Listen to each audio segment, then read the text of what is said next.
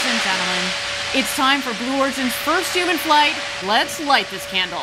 Lange war der Weltraum nur Astronauten zugänglich. Menschen also, die jahrelang dafür ausgebildet wurden, ins All zu reisen. Jetzt, so scheint es, brauchen Weltraumfahrer lediglich ausreichend Geld, um sich diesen Traum der Schwerelosigkeit zu erfüllen. T-minus two, one. And New Shepard has cleared the tower with our first human crew.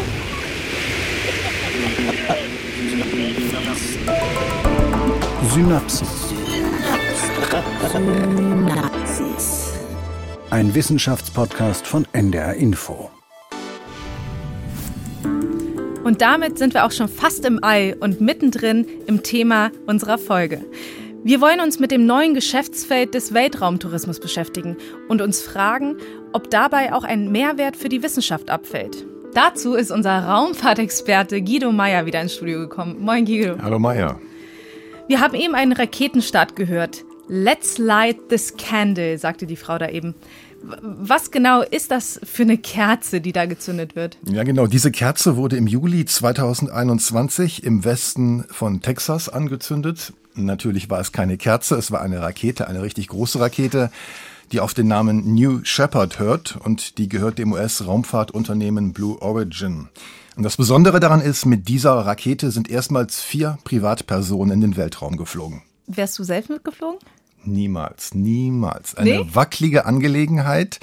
Es ist auch vorher noch nie bemannt geflogen. Das war die erste bemannte Mission und ich würde nie bei einem Jungfernflug mitgehen, bei einem bemannten Premierenflug. Auch nicht so, so der Reiz, der erste Mensch zu sein, der das macht, einfach der erste Schritt? Nein, nein. Andere mögen das mögen. Für die vier an Bord war es ja anscheinend eine Herausforderung, Ja. für mich ein No-Go. Gegenfrage, Meier, und du? Ich, also ich, ad hoc würde ich sagen, ja, voll, das ist so eine krasse Möglichkeit, aber ich glaube, ich würde es bereuen. Deswegen, ähm, wahrscheinlich nicht, nee. Ich Vielleicht wird dir auch schlecht werden an Bord, das wissen wir nicht. Äh, Es ist für den Magen nicht ganz so angenehm. Es gab jedenfalls vier Personen an Bord, die haben es genossen. Eine war Jeff Bezos, das ist äh, der Gründer und auch der ehemalige Chef von Amazon, dem auch die Weltraumfirma Blue Origin gehört. Die Rakete wiederum gehört Blue Origin. Sein Bruder ist mitgeflogen. Und dann ist Wally Funk mitgeflogen. Das ist eine Frau, die ja mit 82 Jahren älteste Mensch, der jemals ins All geflogen ist. Die Dame wollte eigentlich schon in den 60er Jahren Astronautin bei der NASA werden und ins All starten. Aber damals waren Frauen nicht gewünscht als Astronautin. Dann gab es einen zahlenden Passagier aus Holland, 18 Jahre, der bislang jüngste Astronaut. Also eine ziemlich bunte Truppe. Das war der Premierenflug von 2021 vom Juli. Man muss aber sagen, es gab noch einen zweiten Flug danach, auch wieder vier Personen, war auch groß in den Medien. Und da ist ja dann, du wirst es gesehen haben, Captain Kirk mitgeflogen ins All zum ersten Mal. Ja, und ich erinnere mich auch an, an die Champagnerduschen danach. Ja, muss sein. Muss sein. Wenn man so überstanden hat, hat man sich auch verdient, glaube ich. Ja. Ähm, wie genau ist denn diese Mission gelaufen? Beziehungsweise, ähm, was ist denn genau passiert, als die Rakete gezündet hat?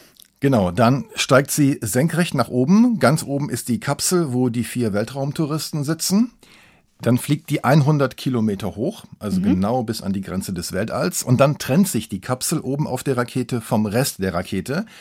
Die Kapsel hat dann für ungefähr vier Minuten Schwerelosigkeit. Die entsteht halt, weil sie noch ein Stück weiter nach oben steigt, von selbst den Schwung mitnimmt und dann aber allmählich fällt. Deswegen hast du Schwerelosigkeit.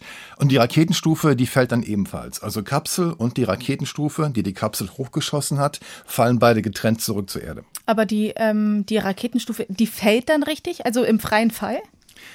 Die fällt ein Stück, aber dann gehen auch ziemlich schnell die Triebwerke wieder an. Also Okay. die Triebwerke, die sie erst beschleunigt haben, die sie nach oben geschossen haben, sozusagen. genau, funktionieren dann als, als Bremse. Das sind dann die Bremstriebwerke, die den Fall der Rakete zurück Richtung Boden bremsen. Und dann gibt's noch ein paar seitliche Triebwerke, die halt dafür sorgen, dass die Stufe einigermaßen ähm, senkrecht, senkrecht. also vertikal aufsetzt. Und mit diesen ganzen Triebwerken und diesen ganzen Tricks kann man eben ermöglichen, dass die Raketenstufe wieder genau so zurückkommt, wie sie gestartet ist, also senkrecht auf ihren vier Füßen aufsetzen kann. Und wenn die wieder aufgesetzt hat, könnte man die nochmal benutzen? Kann die nochmal aufsteigen? Könnte man, kann man und haben sie auch schon gemacht. Also wird General überholt, wird ein bisschen geputzt, wird durchgecheckt und dann kann man die, die Grundstufe, also die eigentliche Rakete, kann man nehmen für weitere Missionen, ja. Und die Kapsel mit den Weltraumtouristen, die ist währenddessen aber noch oben. Genau, die bleibt eine längere Zeit oben. Die ist dann Schwerelosigkeit. Die Weltraumtouristen können ein bisschen rumschweben in der Kabine, wenn ihnen nicht schlecht werden sollte. Sie können ein bisschen rausgucken.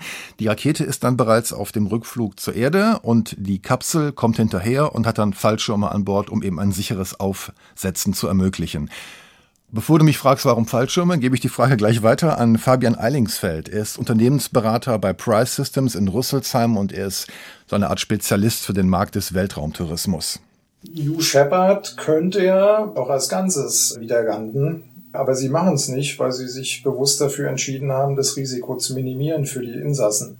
Weil sie haben ein Problem, wenn ihre Triebwerke nicht anspringen, weil dann werden sie sich unangespitzt in welchen Erdboden auch immer bohren, der da an ihrem Landeplatz ist.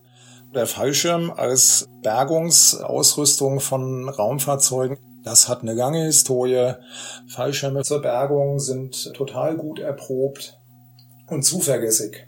Es ist gut verstanden. Es funktioniert. Fallschirme funktionieren. All three parachutes are out. We're looking for full inflation, and there they go.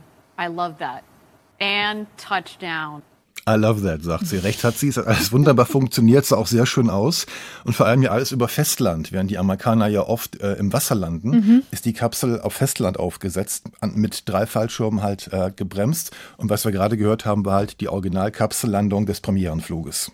Und du hast eben gerade gesagt, die Weltraumtouristen können dann oben ein bisschen rumfliegen und rausgucken.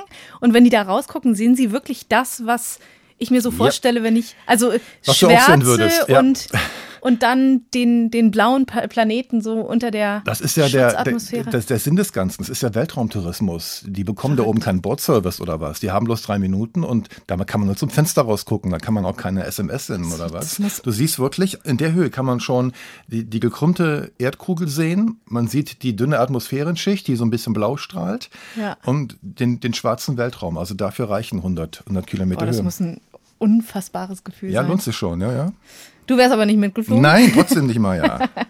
ähm, aber wir haben gehört, es war ein voller Erfolg. Ja. Wir müssen aber der Ehrlichkeit und Vollständigkeit halber erwähnen, dass Jeff Bezos mit seinem New Shepard eigentlich erst der zweite war, der mit selbst gebastelten Raketen den Weltraum erreicht hat. Wenige Tage zuvor hatte sich ja erst Richard Branson an Bord seines Spaceship Two aufgemacht ins All. Aufgemacht, ja. Die Geister streiten darüber, ob Richard Branson auch im Weltraum war. Ähm, es gibt eine Grenze zwischen Atmosphäre und Weltraum. Die ist zwar künstlich, aber sie ist eigentlich generell anerkannt weltweit in der Luft- und in der Raumfahrt. Das ist die Karman-Linie.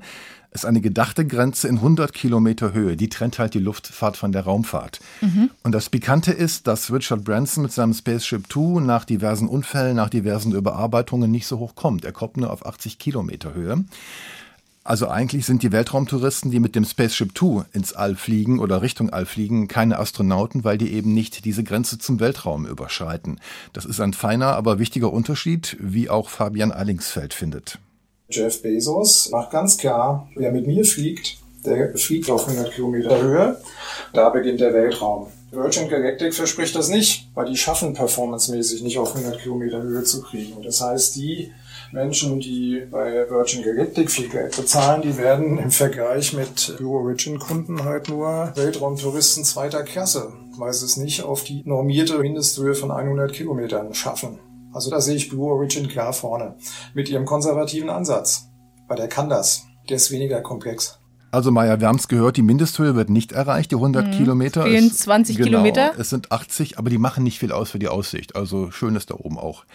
Ähm, worum es Fabian Erlingsfeld gerade ging, ist halt der Punkt, dass Kapseln erprobt sind und das seit mehr als 50 Jahren. Seit dem Beginn der Raumfahrt fliegen Astronauten und Kosmonauten und wer nicht alles mit Kapseln ins All. Das können wir. Mhm.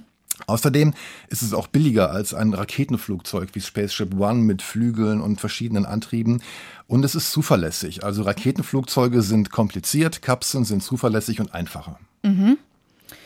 Also sind Blue Origin und Virgin Galactic Konkurrenten. Das heißt, sie buhlen um den gleichen Markt. Genau, so Sie sprechen die gleichen Leute an. Ja. Aber du sagtest eben gerade, es gibt einfach einen bedeutenden Unterschied zwischen den Technologien, der Raumschiffe. Genau, das, das kann man auch schon sehen. Vielleicht kennen viele Zuhörer auch die Bilder aus dem Fernsehen. Das Konzept von Richard Branson von Virgin Galactic ist halt, du hast ein Trägerflugzeug, das ist der Weiße Ritter, White Knight 2.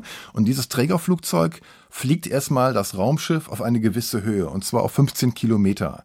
Und dieses Raumschiff, das eigentliche Spaceship Two, das ist dem Trägerflugzeug auf den Bauch geschnallt sozusagen. Mhm. Also es hängt unten drunter. Dann fliegen die 15 Kilometer hoch und dann klingt sich das kleine Spaceship Two aus, also das eigene, das eigentliche Raumschiff. Es fällt ein paar Meter, das Trägerflugzeug entfernt sich und dann, bevor es zu weit gefallen ist, werden eben die Triebwerke des Raumschiffs, also von Spaceship Two, gezündet und dann fliegt es eine Kurve fast 90 Grad, nahezu senkrecht nach oben bis eben auf ungefähr 80 Kilometer Höhe. Es bleibt dann im Endeffekt genauso lange oben wie die Kapsel von, mhm. äh, von Blue Origin, über die wir eben gesprochen haben. Aber am Ende der Mission, dann fällt es nicht zurück wie die Kapsel, auch keine Fallschirme. Es kann gleitend landen wie ein Flugzeug. Jetzt sind aber bei beiden Flügen immer die Chefs mitgeflogen, einmal Richard Branson und einmal Jeff Bezos. Genau. Ähm, Sicherlich auch, um zu zeigen, ich bin der Erste, der halt hochfliegt, aber auch, dass es sicher ist. Es funktioniert, genau, ja. Ähm, wann kommen denn endlich Touristen da rein? Naja, Captain Kirk war ja schon Tourist. Der ist ja nicht wirklich äh, Commander der Enterprise. Er ist ja äh, Schauspieler und Rentner, William Shatner. Der ist schon geflogen, der war schon Tourist. Und der erste Flug von, vom Konkurrenten Virgin Galactic, der soll im nächsten Jahr ähm, stattfinden. Das sagt zumindest Richard Branson, der Chef von Virgin Galactic, der beim ersten Flug mitgeflogen ist. Es soll vorher noch einige weitere Testflüge geben, ehe mhm. die richtigen Weltraumtouristen da an Bord kommen.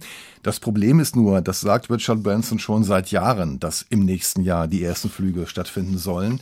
Äh, wir müssen abwarten, was passiert. Wir hören noch mal, was Fabian Eilingsfeld dazu meint.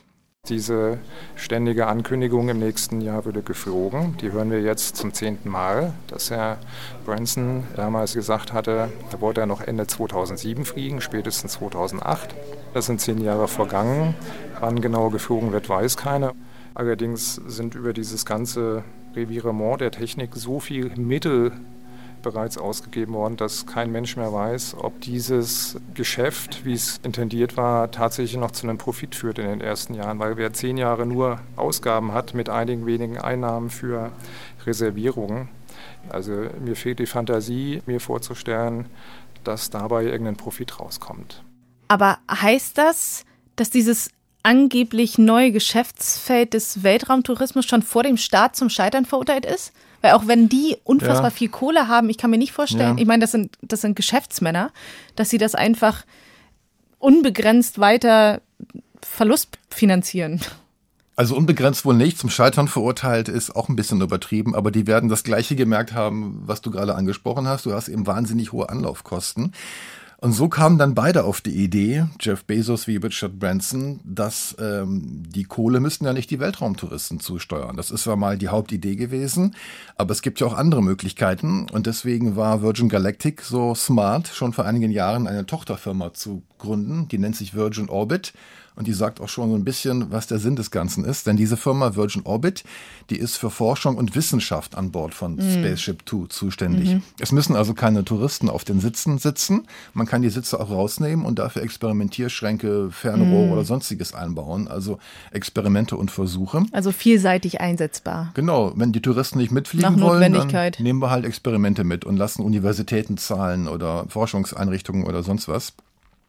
Ähm, das hat mir übrigens Kyle Stevens verraten. Er ist äh, der Nutzlastingenieur. Also es gibt schon einen eigenen, einen eigenen Posten dafür bei Virgin Galactic und er erklärt dieses Konzept so. What we're offering is basically an opportunity for people to use our cabin for research and science experiments. So these are payloads that will go inside the vehicle basically in place of passengers. It's an opportunity for people to do research in the microgravity environment also Carl Stevens sagt, Virgin Orbit würde die Flugkabine von Spaceship Two für Experimente bereitstellen und er denkt dabei an Nutzlasten, die eben im Innern des Schiffes platziert werden, anstelle der Passagiere. Und das wäre eine Gelegenheit, zumindest für ein paar Minuten unter den Bedingungen der Schwerelosigkeit Versuche durchzuführen. Also das klingt für die Wissenschaft auf jeden Fall wie eine ganz gute Möglichkeit. Wie soll das gehen genau? Die Frage gebe ich mal weiter an William Pomeranz. Er ist der sogenannte Vizepräsident für spezielle Projekte und zwar auch bei Virgin Orbit. A lot of the people take advantage of that are tourists who just want to go to have a good time. But we're equally excited about working with researchers, with educators, scientists, and engineers, whether they're at universities, they're at national space agencies like DLR, and giving them a chance to fly things up there. So the experiments are really up to the individual scientist or engineer, whatever he or she wants to test, as long as it's safe to do on board our vehicle. We're kind of the delivery service. William Pomeranz sagt, viele der künftigen Kunden seien natürlich Touristen, die einfach eine gute Zeit dort oben haben wollen, aber Virgin und vor allem Virgin Orbit möchte eben auch mit Forschern zusammenarbeiten, mit Pädagogen, mit Ingenieuren und die können überall herkommen, von Universitäten, von Instituten wie dem Deutschen Zentrum für Luft- und Raumfahrt. Er hat das DLR erwähnt als Beispiel und er sagt, was immer ein Wissenschaftler fliegen will, wir sind der Zustelldienst, wir also Virgin Orbit. Das heißt, solche Experimente könnten dann anstelle der Weltraumtouristen mit Spaceship Two in Richtung Schwerelosigkeit fliegen. Genau, die Idee ist halt, dass kleine Experimente an Bord dieses Raumschiffs eine Art Parabelflug machen. Vielleicht kurz zur Erklärung. Parabelflüge, das sind Flugbahnen, die einer Berg- und Talfahrt ähneln, rauf und gleich wieder runter. Mhm. Und jeweils am höchsten Punkt dieser Flugbahn ist dann im Innern des Schiffes Schwerelosigkeit. Mhm. Für wenige Minuten. Das reicht aber, das reicht aber oft für die Experimente. Ähm, in dem Fall, bei Virgin Orbit, werden dann keine Touristen die Schwerelosigkeit äh, erleben. Es werden halt Versuche ablaufen in dieser kurzen Zeit hat mir nochmal William Pomeranz erklärt. Our experience will be inside the cabin. You can absolutely do a lot of science in just a few minutes. In fact, scientists have been using drop towers, which provide only five, eight, ten seconds of microgravity. There's a wonderful one in Germany that scientists have been using for many decades. Another thing that we're observing is that a lot of scientists and engineers who have many decades of experience doing experiments on parabolic flight aircraft which give you microgravity in just 20 or 30 second intervals. If you design an experiment that functions in 20 seconds, it certainly will function quite well in four or five minutes. Also man kann die Parabeln so fliegen, dass jeweils für 20, 30 Sekunden, wir haben es gerade gehört, Schwerelosigkeit entsteht. Äh, man kann aber auch, wie im Fall von Spaceship Two, da wird dann für drei Minuten Schwerelosigkeit mhm. herrschen. Ähm, da können dann die Experimente ablaufen und in dieser Zeit, da kann man so einiges anstellen, Maja, an entsprechenden Orten auf der Erde. Es gibt den, den, den Fallturm hier in der Nähe in Bremen. Der entsteht nur für maximal 10 Sekunden Schwerelosigkeit. Da lässt du irgendwas fallen, bis es unten ist und dann muss in der Zeit müssen die Experimente halt funktionieren. Mhm. An Bord eines Flugzeugs, die können hier auch diese Berg- und Talbahn fliegen, sind es 20 Sekunden. Und wenn 20 Sekunden reizvoll sind, dann werden es recht vier oder fünf Minuten an Bord von Spaceship Two interessant werden für Wissenschaftler. Mhm, das kann ich mir auch gut vorstellen. Das heißt, das eröffnet eigentlich der Wissenschaft komplett neue Felder, die sie bisher noch nicht hatten. Genau, und es kommt noch besser, Maya, denn die Experimente fliegen ja nicht einfach nur so, ohne Begleitung, ohne Forscher, die können auch mitfliegen. Also man kann ja meinetwegen einen Kasten Experimente reinstellen und einen und Sitz den Wissenschaftler einbauen. dazu. Genau, der Pilot mm. ist eh dabei und ein Wissenschaftler, der kann dann während des Fluges die Experimente begleiten. Welche Möglichkeiten das gibt, erklärt nochmal Carl Stevens. Flight test engineer is just our phrase for saying an individual who's trained to fly with the vehicle and knows the vehicle systems well to basically be able to handle payload systems under emergencies, things like that. This person is there for the safety of the vehicle, safety of the crew, and they will handle and mitigate any payload issues that happen. Um, they also have the opportunity to interact with payloads in a limited fashion. Again, it's just one individual, but we're looking at opportunities for researchers themselves to also go up and interact with their own payloads. Das war nochmal der Nutzlastingenieur von Virgin Orbit, Carl Stevens. Er sagt eben, dass dann die Forscher äh, teilweise mitfliegen können und die Experimente auch selbst bedienen können, denn sie wissen halt am besten, wie solche Experimente zu bedienen seien. Hören wir nochmal. For our vehicle, we can fit six passengers, but we can also basically take out the passenger seats and put in payload racks. We have windows that payloads have the opportunity to mount to. Uh, our vehicle has a, a, reaction control system that allows basically maneuverability and pointing of the vehicle so that you can have a specific field of view for a telescope that you want to look at a specific location. Also Carl Stevens sagt, man könne eben Teleskope einbauen hinter den Fenstern an Bord von Spaceship Two. Die können dann rausgucken und haben ein Objekt immer fest im Blick. Und das geht, weil die Lageregelungstriebwerke des Raumschiffes, die kann man so ausrichten, dass die immer gegensteuern, also immer ihre Position behalten, mhm. das Fernrohr also immer denselben Stern zum Beispiel im Blick hat. Ähm, das würde mit, mit diesem Raumschiff gehen, wenn eben Versuche mitfliegen sollen, Beispiel Astronomie, Teleskope, Fernrohre. Mhm. Hast du vielleicht noch, noch andere Beispiele für Experimente, die da gemacht werden können? Das Übliche sind Materialwissenschaften. Also immer wenn es darum geht, dass zwei Flüssigkeiten, die sich auf der Erde nicht vermischen, zusammengeführt werden sollen und auch zusammenbleiben, dann reichen dafür auch drei, vier Minuten. Du kippst die beide aus sozusagen, kippst sie ineinander und landest wieder und hast sie dann in der Regel auch in dem Zustand und dann hast du eben eine neue, eine neue Legierung, ein neues Material und kannst damit auf die Erde weiter forschen. Mhm. Aber glaubt Virgin Orbit denn, es sei den Instituten und Firmen egal, dass sie nicht wirklich den Weltraum erreichen und nur bei 80 Kilometern Höhe sind? Ist das nicht wichtig für die Experimente? Nee, das glauben die und das glauben die mit Recht, denn denen geht es ja nicht um die schöne Aussicht, denen geht es darum, dass sie wirklich eine gewisse Zeit im freien Fall verbringen können. Man muss ganz klar sagen, dieser Aspekt des, der schönen Aussicht auf die blaue Erde ist nur für die Touristen. Äh, äh, die Schwerelosigkeit, die hast du, sobald du halt frei fällst. Von 80 Kilometern, von 100 Kilometern. Es geht da um die parabelförmige Flugbahn oder halt in dem Fall den, den, freien, den freien Fall. Und das brauchen die Forscher, mehr wollen die halt nicht. Klar, je länger, desto besser. Äh, hat mir auch Carl Stevens von Virgin Galactic so erklärt. We provide about three to four minutes of microgravity. And in that time, there's quite a bit you can do. So a lot of people are used to platforms like a parabolic aircraft. That provides basically multiple 20 second increments. And so a lot of people use that platform, desire a, a longer term because they say that 20 seconds isn't really enough to get a true kind of steady state for some of the science that they're doing. The other end of the spectrum is for payloads that go to the International Space Station. That's a whole very long and involved process for all the work that goes into it. A lot of people only need a couple minutes of actual time to do their research. A suborbital platform is really a good time frame for people to kind of have a happy medium between the two platforms. Also Carl Stevens sagt, dass während dieser drei oder vier Minuten Schwerelosigkeit an Bord sich eben einiges äh, erledigen lässt. Das ist wesentlich länger als Parabelflüge bei Flugzeugen. Wir sprachen da eben drüber, die fliegen diese Berg- und Talbahn mhm. und haben dann in der Kurve im Scheitelpunkt und im freien Fall danach so für ein paar Sekunden, 20 Sekunden Schwerelosigkeit. Natürlich können die mehrere Kurven nacheinander fliegen, aber das brauchst du halt in dem Fall nicht. Und das Optimalste, das andere Ende des Spektrums wäre halt ein Experiment an Bord der Raumstation, an Bord der ISS. Dann kannst du mehrere Monate Experimente durchführen. Mhm. Und die Raumschiffe, die fliegen aber gerade nach oben, bleiben kurz da und fallen mit dem Heck wieder runter. Genau, sobald die halt äh, kurz vor dem Erreichen des höchsten Punktes, wenn die Triebwerke sich abschalten, erreichst du Schwerelosigkeit. Dann steigst du noch ein Stück weiter von selbst, aber danach können die Touristen schon rausgucken oder Experimente ablaufen. Mhm. Dann überschreitest du halt den höchsten Punkt der Kurve mhm. und fällst dann, fällst dann zurück. Und dann so lange, bis die Triebwerke anspringen oder halt der Fallschirm aufgeht, hast du Schwerelosigkeit. Das ist das Prinzip von, von diesen Flügen. Und wie gesagt, die müssten gar nicht bis in den Weltraum fliegen da, dafür. Das erreichst du bei jeder Höhe. Das ist ungefähr so wie ein abstürzender Fahrstuhl. Da hast du auch Schwerelosigkeit. Möglichkeit, wenn du das Pech hast, dass du drin gefangen bist als Passagier und zu Boden fällst. Also sobald du irgendwie frei fällst, hast du Schwerelosigkeit von, von welcher Höhe auch immer. Mhm. Jetzt haben wir über die Wissenschaft gesprochen, wir haben über die Wirtschaftlichkeit gesprochen. Wie sieht es denn aus mit den ökologischen Aspekten? Was sagt sozusagen so eine CO2-Bilanz bei solchen Flügen? Also generell gilt für die Raumfahrt verglichen mit dem täglichen weltweiten Flugverkehr, äh, den es gibt, fallen die paar Raketenstarts, die es pro Jahr auf der Welt gibt, äh, kaum ins Gewicht. Und viele gibt's ja nicht. Bemannte noch wesentlich weniger als unbemannte. Die Triebwerke brennen ja stets nur wenige Minuten, verglichen mit einem Langstreckenflug von mehreren Stunden von Miami nach Deutschland zum Beispiel. Ähm, die CO2-Bilanz, die du angesprochen hast, eines einzigen Fluges mit Spaceship Two entspricht nach eigenen Angaben wohlgemerkt, also nach Angaben von Virgin Galactic, ungefähr einem Hin- und Rückflug London-New York. Mhm. Aber die Emissionen von Raketen, die wirken sich doch anders auf die Atmosphäre aus als die von Flugzeugen. Und da muss man eigentlich schon ein Auge drauf haben, weil Raketen ja Schmutzpartikel in ganz anderer Höhe ausstoßen mhm. als ein Flugzeug.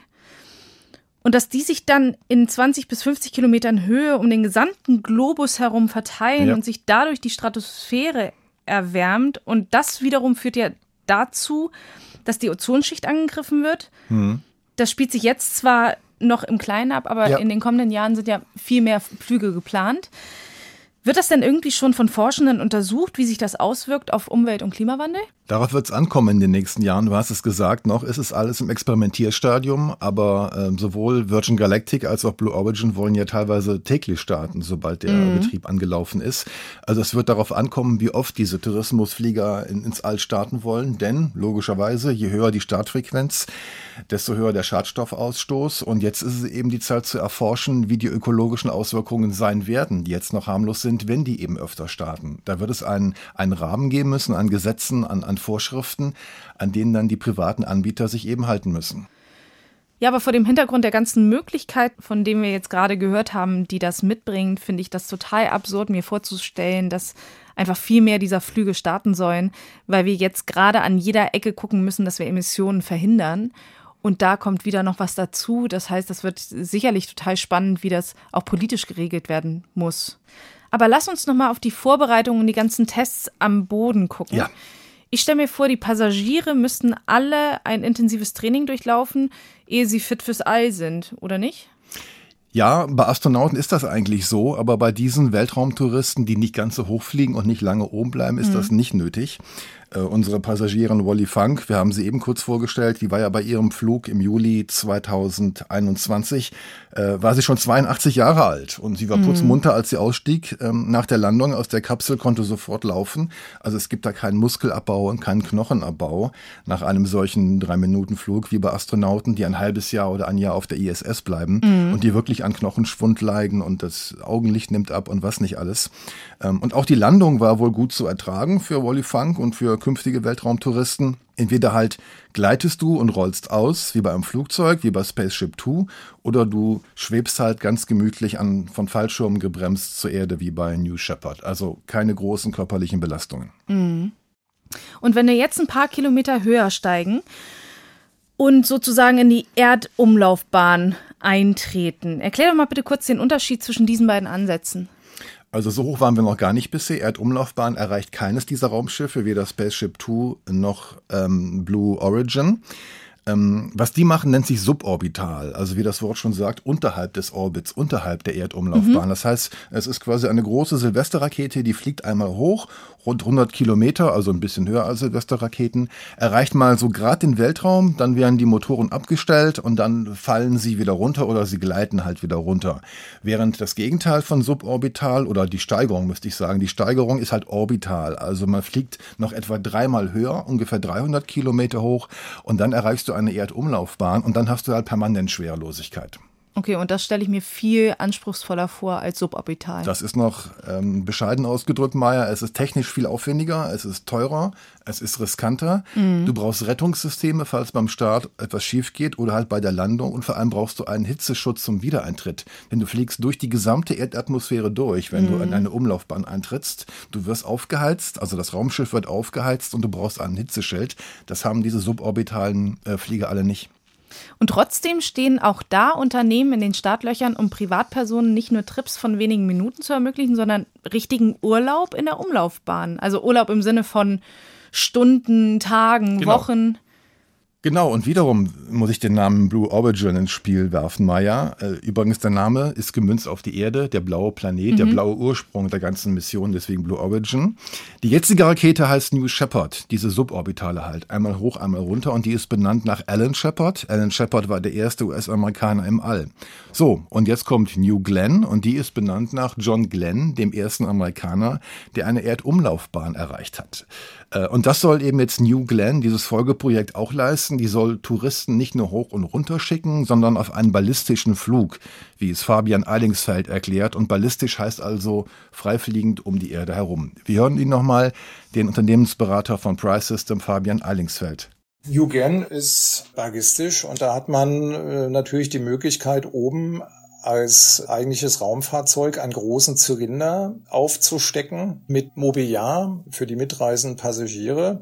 Und wenn man im Orbit ist, dann hat man ja auch nicht den Zeitdruck wie auf einer Freiflugparabel, dass man ganz schnell Möbel verstauen und wieder aufklappen muss, damit man sich nicht wehtut hinterher. Weil wenn sie im Orbit sind, sind sie da. Da haben sie ja erstmal die Ruhe weg und können da ganz in Ruhe Housekeeping machen und sich ihren Ergebnisraum an Bord des Raumfahrzeuges äh, schön gestalten. Also das ist natürlich der Vorteil, wenn ich in den Orbit gehe. Da habe ich einfach keinen Zeitdruck mehr. Ähm, kein Zeitdruck, das bedeutet, wir sprechen hier schon von Tagen oder Wochen? Nee, Wochen nicht, dafür ist dann doch ein bisschen eng da oben, aber mhm. Tage schon, für Stunden wird sich nicht lohnen. Mhm. Das heißt, Blue Origin plant beides, suborbitale Flüge und orbitale genau. Missionen, also die gefährlichen.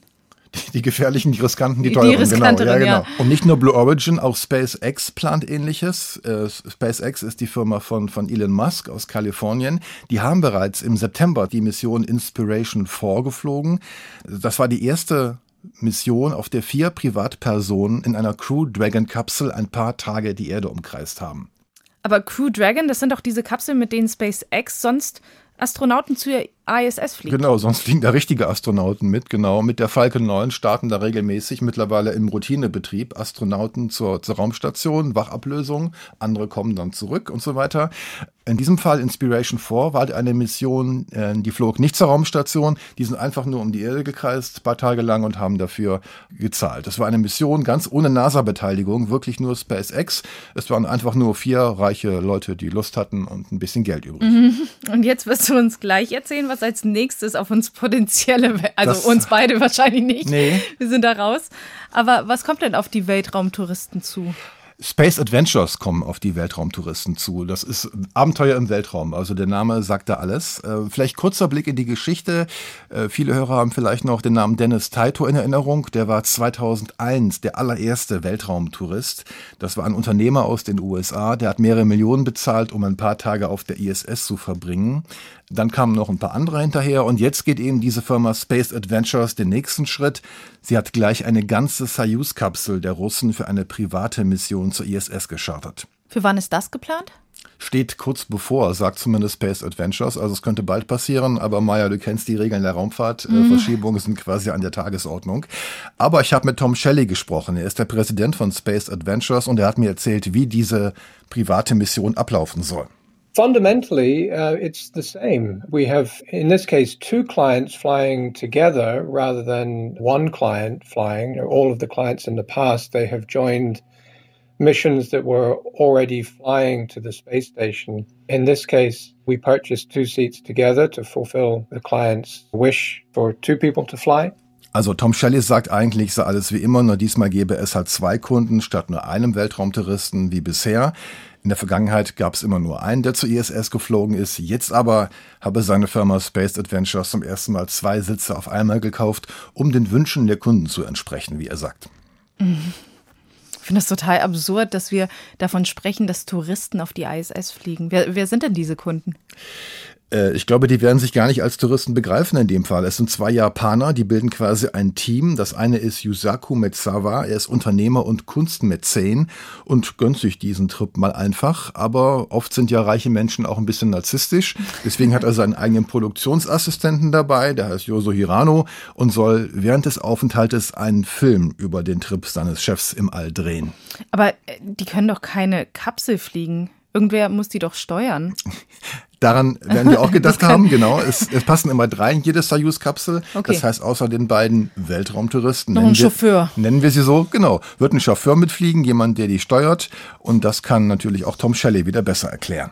A Russian commander will be flying the Soyuz vehicle. In the past, they have been accompanied by an engineer. But one of the changes that was made recently in the last couple of years was to concentrate the control of the spacecraft with the commander.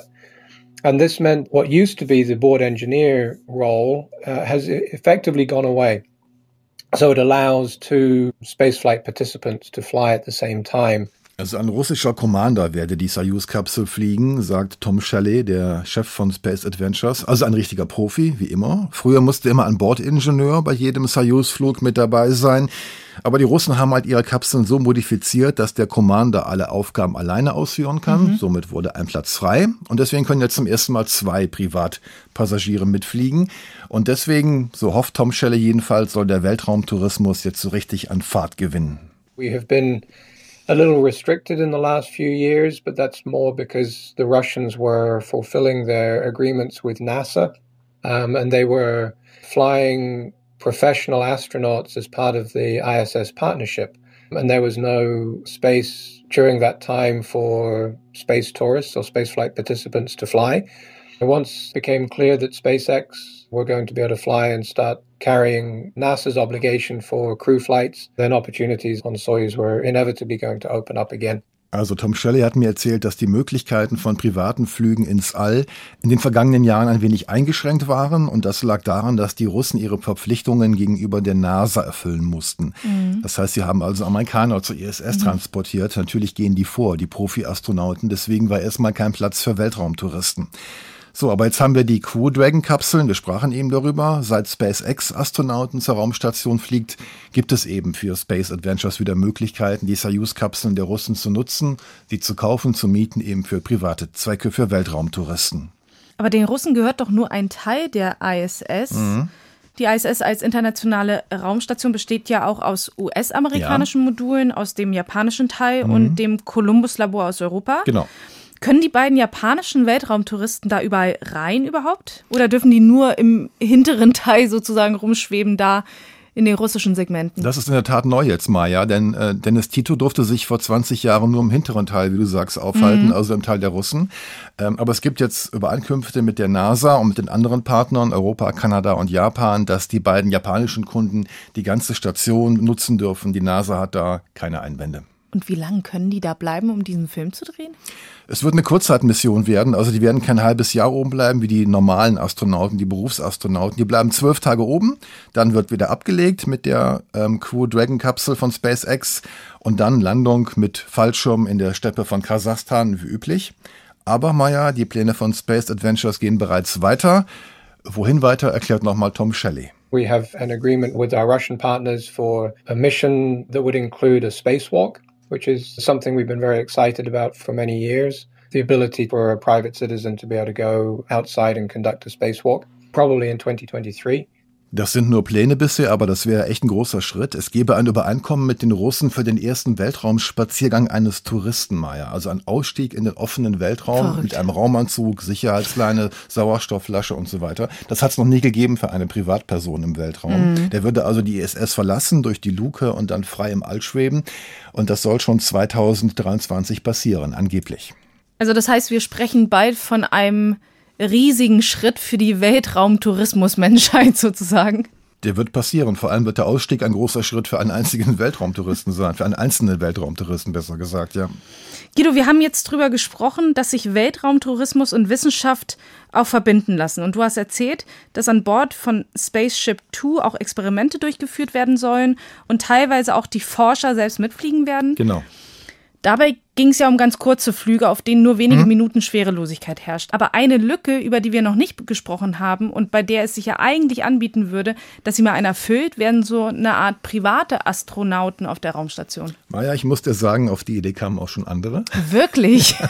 das Unternehmen Axiom hat diese Lücke nämlich auch schon erspäht. Ähm, vielleicht mal kurz den Besserwisser raushängen lassen. Ein Axiom ist laut Lexikon eine gültige Wahrheit, die keines Beweises bedarf. Also ein Beispiel, jede Zahl ist gleich sich selbst.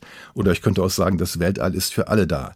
Und das nimmt eben jetzt die Firma Axiom wörtlich. Sie plant den ersten komplett privaten Flug zur ISS. Der Chef der Firma ist Mike Soffredini. Er sitzt in Houston, Texas, nicht ganz zufällig. Die NASA ist auch da, das Johnson Space Center. Mhm. Auch Mike Soffredini war früher bei der NASA und will eben jetzt diese private Raumstation befördern. Und wie hat er mir erzählt?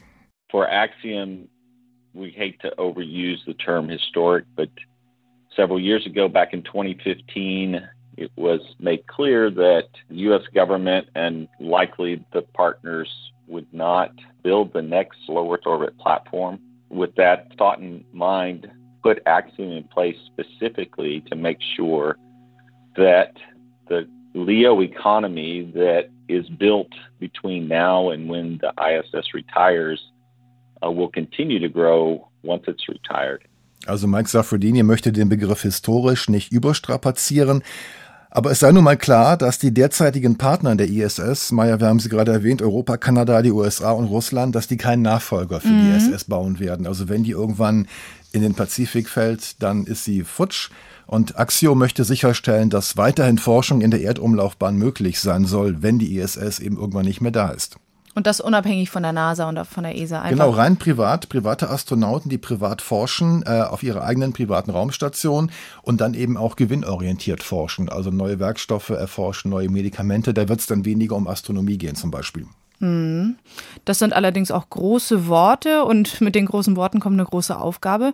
Wie will Axiom das alles denn so sicherstellen? Also der erste Versuch ist, eine komplett private Mannschaft auf der ISS einziehen zu lassen. Das wird die Mission AX-1 sein, die soll Anfang kommenden Jahres starten. Ähm, die fliegen nicht mit den Soyuz-Kapseln der Russen zur ISS, so wie die beiden Japaner von Space Adventures, über die wir eben gesprochen haben, sondern die fliegen mit einer der Crew Dragon-Kapseln von SpaceX zur Raumstation. Mhm. Und das ist dann die erste private Crew Dragon-Mission zur ISS eben die erwähnte Inspiration 4, die haben nur ein paar Tage die Erde umkreist. Das wäre quasi ein Schritt weiter. Und wer an Bord sein wird, ist auch bereits entschieden, neben einem Profi-Astronauten als Commander, der die Kapsel logischerweise lenken und fliegen muss, gibt es drei Forscher, deren Einrichtungen für sie die Reise bezahlen und die kommen aus den USA, Kanada und Israel. Und die NASA ist damit einverstanden, dass gleich vier Privatflieger die ISS sozusagen kapern? Maja, sie ist nicht nur einverstanden, sie ist sogar dankbar dafür, denn sie mhm. bekommen auch was dafür. Im Gegenzug nehmen die Besucher die Ergebnisse von Versuchen aus der ISS mit zurück auf die Erde. Ah, okay. Das heißt, es fallen da oft Experimente an, die fertig sind, die aber halt verderben, wenn du Pflanzen hast zum Beispiel oder ja. Lebensmittel. Die sind verderblich oder kälteempfindlich, die müssen halt zur Erde. Das heißt, es ist ein Win-Win eigentlich. Genau. Für diesen Rücktransport zahlt die NASA Axiom etwa so viel, wie Axiom der NASA bezahlt für diesen Flug. Ähm, also ein finanzielles Nullsummenspiel für beide Seiten, Win-Win, wie du gesagt hast. Und wie Mike Sofredini hofft, der Beginn einer wunderbaren Freundschaft. This really is the beginning of a number of flights that really leads to the ultimate goal of having a, a commercially available low Earth orbit platform. We would like to fly at a cadence about roughly twice a year, both the SpaceX and Boeing vehicles have to be available, and ISS has to be available. Uh, there's quite a bit of traffic to and from ISS. We add to that traffic. There's only two docking ports, so it's really tight. Dies also soll der Beginn einer ganzen Reihe von Flügen werden, sagt Mike Soffredini. Das Ziel soll sein, eine private Raumstation in der Erdumlaufbahn aufzubauen sobald halt die ISS nicht mehr da ist. Axiom würde eigentlich gern zwei solcher Missionen pro Jahr starten, aber dazu müssten halt die Raumkapseln von SpaceX, also die Crew Dragon und die von Boeing, die demnächst noch kommt, der Starliner, verfügbar sein und die ISS selbst auch am richtigen Ort zur richtigen Zeit sein. Denn Maya, da oben ist schon ziemlich viel Verkehr und es gibt nur zwei Andockstutzen. Also verstehe ich das richtig, dass Axiom die ISS irgendwann von den staatlichen Raumfahrtagenturen wie NASA und ESA übernehmen und sie in eine private Station umwandeln will? Na, nicht so ganz. Nicht die ISS. Sie wollen ein paar Module an die ISS andocken, mhm. sozusagen als Teil für private Forschung an Bord der ISS. Aber die soll eben abkoppeln. Also nach ein paar Jahren sollen diese ganzen Module von Axiom eine eigene Station bilden. Wie genau das laufen soll, hat mir Amir Blachmann erklärt. Er ist der Vizepräsident für strategische Planungen bei Axiom. The plan is to connect our first module, Axiom Module 1, to ISS in 2024 when our first module goes up. We will more than double ISS's capacity. So our module that's going up will be able to provide life support, exercise, habitation, experimentation area, manufacturing area for seven crew members. Der Plan von Axiom also sieht vor, 2024 das erste Modul an die ISS zu docken. Weitere sollen dann folgen, aber schon mit diesem ersten Modul soll die Leistungsfähigkeit der Station mehr als verdoppelt werden. Also wieder Win-Win, wie du eben gesagt hast. Dieses Axiom Module One hat eigene Lebenserhaltungssysteme, hat eine eigene Fitnessstation. Also ein Joggingband für die mhm. Astronauten, um fit zu bleiben, Platz für Experimente und Wohnraum für sieben Crewmitglieder. Na, dann kommt ja einiges auf uns zu in den nächsten Jahren. In der Tat. Guido Meier, vielen Dank für diesen Überblick, den du uns gegeben hast über all die anstehenden privaten und touristischen Vorhaben in der Raumfahrt. Immer gerne, Meier. Und euch danke fürs Zuhören. Wenn wir euer Interesse geweckt haben und das immer noch nicht gestillt ist, dann findet ihr die Hintergrundinformationen von Guido zu den Programmen, über die wir heute hier gesprochen haben, in den Shownotes dieser Folge oder auch auf ndr.de/synapsen. Ich freue mich, wenn ihr das nächste Mal wieder dabei seid. Mein Name ist Maja Bachtjarewitsch. Bis bald. Synapsen. Ein Wissenschaftspodcast von NDR Info.